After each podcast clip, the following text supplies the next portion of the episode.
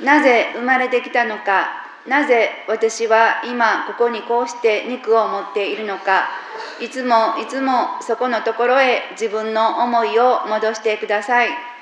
肉のあなたは大したことないんです。肉の生活で精一杯の人生なんて本当は違うんです。生きていくのに精一杯。それは自分が自分の流してきたエネルギーに気づけていない証拠です。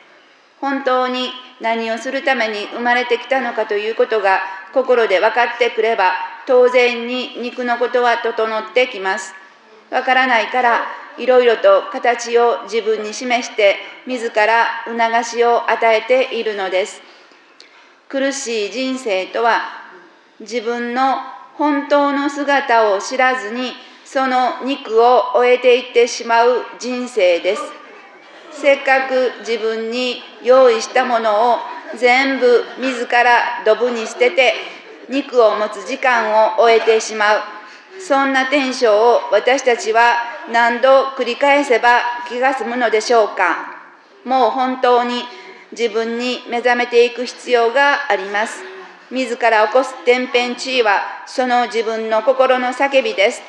どうぞ自分の中の愛のエネルギーに目覚めていきましょう。たくさんのチャンスは私たちが愛ゆえに用意されているものです。心で気づいていってください。